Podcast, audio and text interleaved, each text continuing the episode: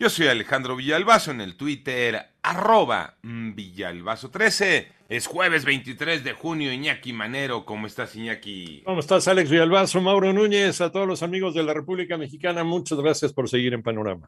Vámonos con el panorama de hoy. Ahora las cifras de la pandemia en México las tiene Moni Barrera. En las últimas 24 horas se notificaron 15.364 nuevos contagios, así la cifra acumulada alcanza 5.906.953 casos confirmados de COVID y 29 defunciones en un día para un total de 325.487 fallecimientos. Sobre el comportamiento de la epidemia de COVID-19, la Secretaría de Salud informa que en la semana epidemiológica número 24, que abarca del 12 al 18 de junio, se contagiaron 7.358 personas en promedio por día. El informe técnico diario de COVID-19 reporta que los casos activos, que son las personas positivas a coronavirus que presentaron síntomas en los últimos 14 días y que pueden contagiar, también se incrementaron a 76.004. En 889 Noticias, Mónica Barrera. En el panorama nacional, la gobernadora de Chihuahua, Maru Campos, informa que ya fueron localizados los cuerpos de los sacerdotes jesuitas Javier Campos Morales y Joaquín César Mora Salazar, así como del guía de turistas Pedro Palma, asesinados por un grupo armado en un templo de la comunidad de Cerocahui.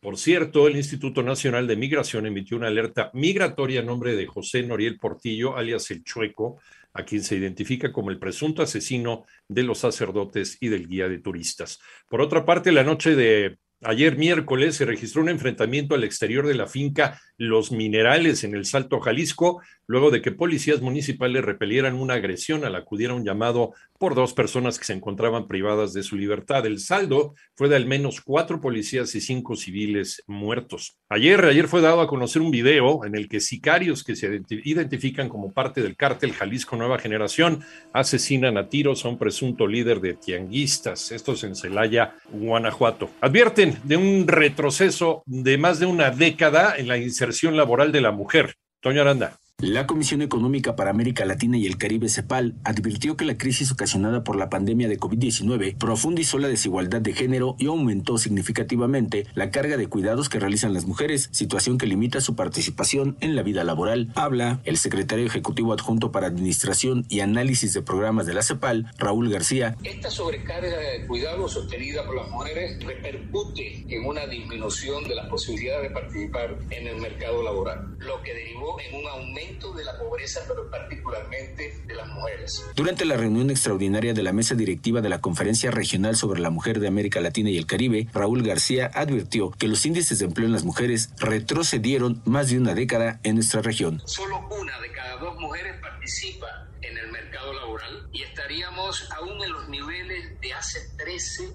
años. O sea, es brutal el retroceso equivalente a más de una década. Para 88.9 Noticias, Antonio Aranda. En el panorama internacional, el jefe de la policía de Uvalde, Texas, encargado de la respuesta al tiroteo del pasado 24 de mayo que causó la muerte de 19 niños y dos maestras, ya fue suspendido anunció ayer miércoles el superintendente de Uvalde, Hall Harrell. Por otro lado, Alemania activó eh, hoy jueves la segunda fase de su plan de emergencia de tres etapas para garantizar el suministro de gas en respuesta a la continuada eh, reducción de este energético por parte de Rusia. El ministro federal de Economía, Robert Habeck, dijo que actualmente la seguridad del suministro está garantizada pero la situación es tensa. El eh, tercer nivel conllevaría restricciones al consumo de gas.